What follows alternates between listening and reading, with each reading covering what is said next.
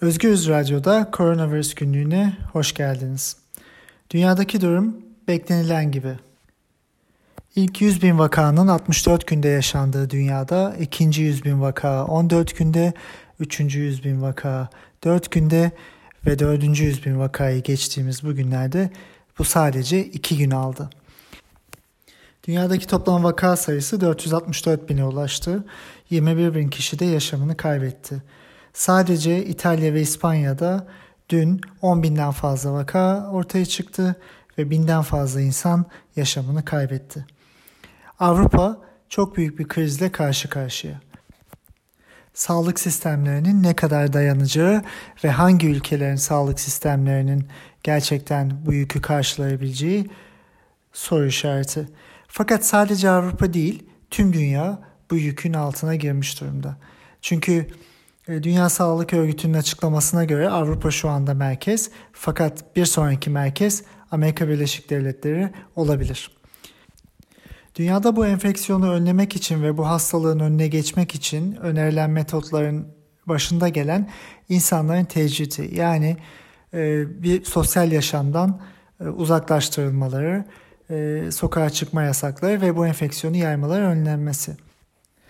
Artık bu hastalıkta öyle bir yerdeyiz ki sokağa çıkmamak bile bu hastalığın yayılmasını engellemeyi Bunun nedeni e, bilimin de söylediği gibi birçok asemptomatik e, fakat virüs taşıyan insanın aramızda geziyor olabileceği.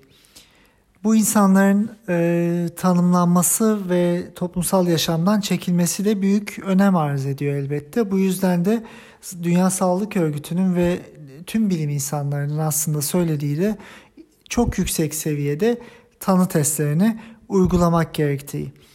Bu tanı testleriyle daha önce de belirttiğimiz gibi enfekte insanları bulup en azından virüsten kurtulma anlarına kadar toplum içinde bu virüsü yaymalarının önüne geçmek. Yani en temelde sağlık sistemini güçlü tutmak için onun ihtiyaçlarını karşılamak, sağlık personelinin güvenliğini sağlamak ve bunun yanında e, sosyal yaşamı minimuma indirmek, belki sokağa çıkma yasakları olarak e, ve tanı testlerini çok yüksek seviyede gerçekleştirmek. Bundan başka şu anda bu hastalıkla savaşacak ve onu önlemeye çalışacak metotlarımız çok çok kısıtlı. Salgının dünyada ortaya çıkmasıyla beraber farklı önleme fikirleri de ortaya çıkmıştı.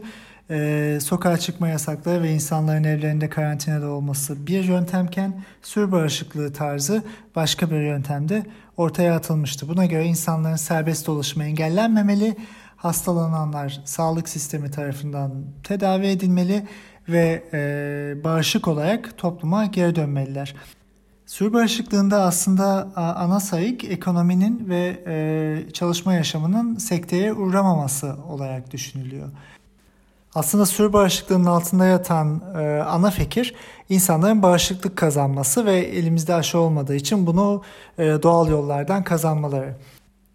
Toplum için aslında en mantıklı yol tabii ki bağışıklık kazanması. Bunu ya aşılarla ya da başka yollarla. Fakat şu an içinde bulunduğumuz durumda sürü bağışıklığı ve serbest dolaşım e, hastalığı ilerletmekten ve çok yüksek sayıda e, dünya vatandaşını kaybetmekten başka bir işe yaramayacak.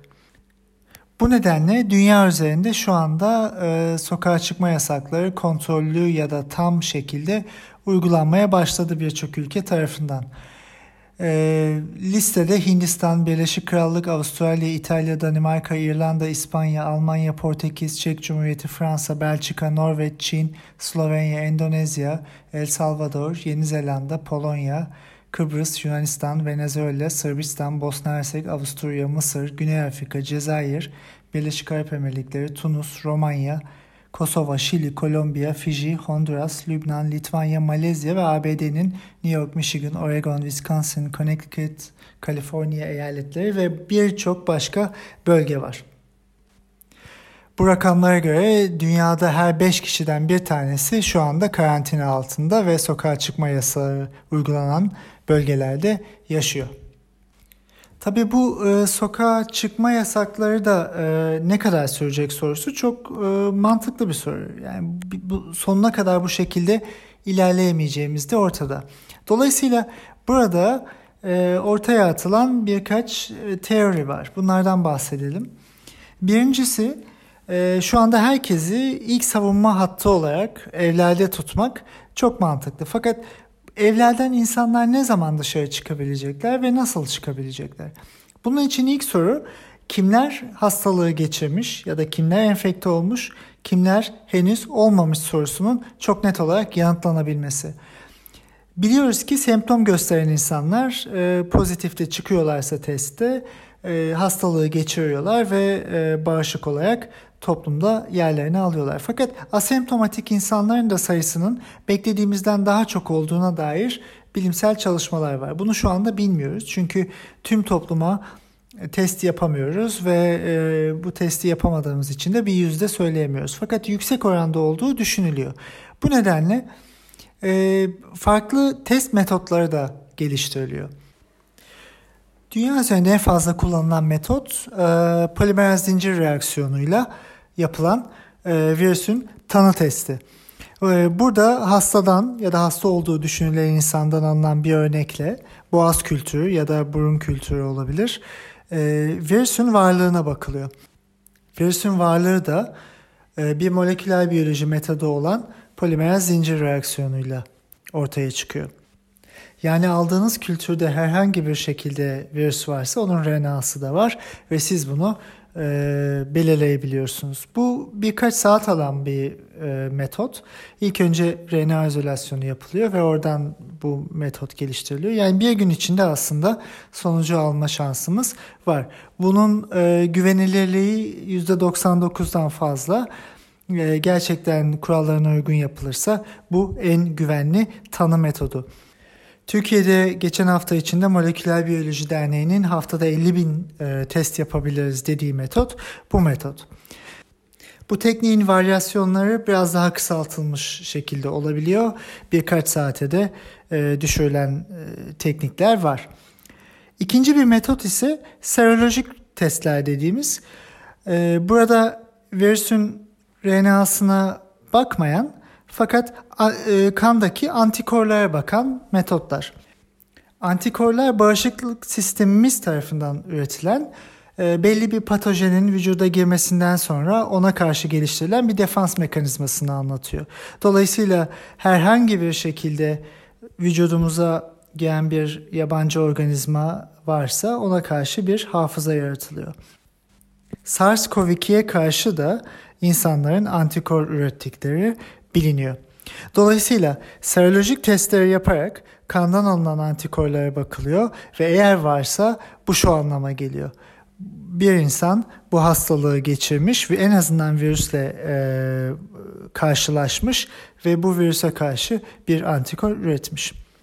Bu yapılan testlerin e, ikisi de çok anlamlı fakat e, kesin ilk tanı için birinci testin yapılması gerekiyor. Çünkü bu antikorlarımızı 4-8 gün veya daha uzun vadede yaratabiliyoruz. Dolayısıyla virüsle ilk temas ettiğimiz zaman serolojik testler çalışmayacaktır. Fakat virüsü vücuttan bir şekilde attıktan ya da hastalığı geçirdikten sonra da e, ilk test çalışmayacak ancak serolojik testle e, bir sonuç alınabilecektir. Şu anda bu iki testi mantıklı bir kombinasyon içinde kullanarak e, demin bahsettiğimiz gibi karantinaların ve evde kalmanın ne kadar süreceğini aslında öngörebiliriz. Bu şöyle olabilir. Herhangi bir insan zaten e, semptomları gösteriyorsa ve hastalığı geçiriyorsa ve taburcu oluyorsa bağışık olduğunu söyleyebiliriz. Toplumsal yaşama katılabilir. Çünkü e, çok büyük ihtimalle bir daha enfekte olmayacaktır. E, fakat asemptomatik olduğunu söylediğimiz herhangi bir e, hastalık semptomu göstermeyen fakat virüsle e, bir şekilde e, etkileşmiş olan insanlar da evde şu anda duruyor olabilirler ve kendilerinin e, bu virüsü aslında geçirmiş olduğunu e, farkında olmayabilirler. Bu insanları bulmanın tek yolu serolojik testler. Onların kanlarından alınacak antikorlara bakmak. Eğer bu antikorlar varsa onlar da toplumsal yaşama karışabilirler. Dolayısıyla aslında baktığımızda bu iki testin e, mantıklı bir kombinasyonu gerçekten toplumsal yaşamın ne zaman normale dönebileceği ve insanların ne kadar e, sokaklara çıkabileceklerini belirlemede de önemli role sahip. Şimdi e, bu aslında herd immunity kavramına, konseptine benziyor. Fakat çok büyük fark var daha önce de belirttiğimiz gibi. Burada ilk defans mekanizması olarak herkesi evlerde tutuyoruz. Ve buradan sonra bazı insanlar bağışık olduğunda onlar toplumsal yaşama karışabiliyorlar ve dolayısıyla onlar bir tampon bölge oluşturabiliyorlar e, virüsün yayılmasını önlemek için. Günlük işlerin yapılması, yaşamın devam etmesi ve tabii ki ekonomi ile ilgili düşüncelerde bu bağışık insanlar üzerinden yürütülebilir fikri şu anda e, biraz daha konuşulmaya başlandı. Fakat burada önemli bir nokta gerçekten ilk önce herkesi evlere koymak gerekiyor.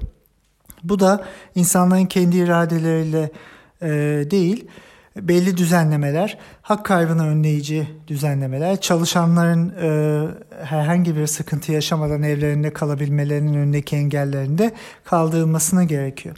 Şimdi Türkiye'ye baktığımızda e, bu modele karşı bir direnç görüyoruz. E, karantina uygulamalarının e, yaşanmaması fakat vakaların e, dünyadaki en hızlı ivmeyle arttığı ülke olmamıza rağmen bu e, önlemlerin yaşama geçirilmemesi bir eksiklikten çok bir tercih olarak da nitelenebilir. Burada şunu da belirtelim. İngiltere örneğin belli bir serolojik test e, kapasitesine ulaşıp her eve evde karantina altındaki insanları bu testlere gönderip kendilerini test etmelerini sağlayıp eğer bağışıklarsa toplumsal hayata karışmaları yönünde bir modele geçti. Bu aslında sür bağışıklığı modelinin biraz daha insanları korumak üzerinden geliştirilmiş bir versiyonu diyebiliriz. Fakat Türkiye hala serbest dolaşım modeli üzerinde ısrarcı. İlerleyen günlerde bunun bu modelin uygulanmasının sağlık sistemi üzerindeki ve ekonomi üzerindeki etkilerini göreceğiz. Fakat uluslararası ekonomistlerin ısrarla altını çizdiği noktalardan bir tanesi de şu.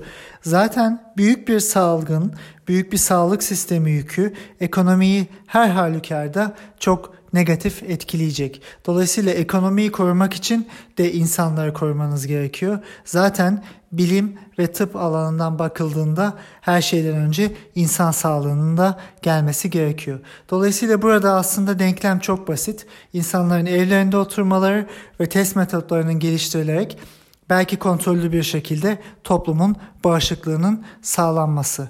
Fakat hala neden e, bazı ülkelerde buna karşı bir direnç var? Bu çok da e, aslında net ama rasyonel bir bakış açısından çok da anlaşılabilir değil. Baştan beri birçok defa söylediğimiz gibi bu salgın insanlığın akıl ve bilimle imtihanı. Fakat bunun yanına artık vicdanı da koymamız gerekiyor. Hiçbir ülke artık bu pandemikten kendi başına kurtulma gibi bir lükse sahip değil. Çünkü bir ülkede bu virüsün varlığı devam etse seyahatlerle başka yerlere de taşınabilir tekrardan. Bu noktada ne büyük bir panik yapılmalı ne de pandeminin inkarı üzerinden ve her ülkeyi çok sert bir şekilde vuracağının inkarı üzerinden bir politika güdülmeli. Devletler de yapılması gereken her şeyi bilimsel anlamda söylenenleri yapmakla kendilerini yükümlü hissetmeliler. Türkiye bu konuda maalesef kötü bir sınav vermekte. Bugün veri tabanlarına konan bir makalede İtalya'daki yayılımın ilk günleri incelenmiş. İtalya'da ilk vaka 20 Şubat tarihinde Lombardiya bölgesinde görülmüştü. Bu makalede bu yayılımın aslında çok daha erken 1 Ocak'tan itibaren başlamış olabileceğine vurgu yapılıyor. Bu şu anlama geliyor. Bu virüs herhangi bir ülkeye çok daha erken vakitte girip sessiz bir şekilde bir ayı geçkin süre yayılabiliyor ve büyük semptomlar ve sağlık sistemleri üzerindeki kriz aslında çok daha geç dönemde başlıyor. Türkiye'ye baktığımızda Ocak ayında ve Şubat ayında e, benzer semptomları gösteren insanların olduğuna dair e, bilgiler var. Ne kadar doğru bunu bilemiyoruz. Fakat şu anda yaşadığımız süreç hastalığın başlangıç süreci değil, belki ilerlemiş bir aşaması olabilir. Vaka yerlerinin açıklanmaması, hasta profillerinin verilmemesi ve belli bir projeksiyonun yokluğu Türkiye'nin de o çok korktuğumuz İtalya gibi olmak kavramına yaklaştığına da işaret edebilir. Umarız durum bu şekilde değildir. Sağlık Bakanlığı'nın açıklamalarına göre yurt dışından e, binlerce belki milyonlarca test alındı. Bu testlerin bir an önce yaşama geçirilmesi ve toplumdaki gerçek enfeksiyon seviyesinin görülmesi elzem. Buradan sonra atılacak adımlar da zaten uluslararası standartlarda olmak zorunda. Şu anda dünya üzerinde demin de belirttiğimiz gibi 5 kişiden biri sokağa çıkma yasağı ve e, karantina altında. Büyük sağlık krizlerindeki en önemli parametrelerden bir tanesi de hastalığın önlemesiyle uğraşmak kadar toplumda güveni de sağlamak. Dün yapılan açıklamada sıfır riskle yaşamaya çalışalım deniyor. Bu çok doğru fakat maalesef ülkenin durumu sıfır risk ile tanımlanabilecek bir seviyede değil. Riski minimuma indirmek için yapılması gerekenler yaygın test, sayıların günde 20 bin 30 bine çıkartılması, sağlık sisteminin tüm ihtiyaçlarının karşılanması, çalışanların hak kaybı olmadan evlerinde kalmasının önündeki engellerin kaldırılması. Şu anda bundan başka yolumuz olmamalı. Herkese iyi günler, sağlıklı kalın, evde kalın.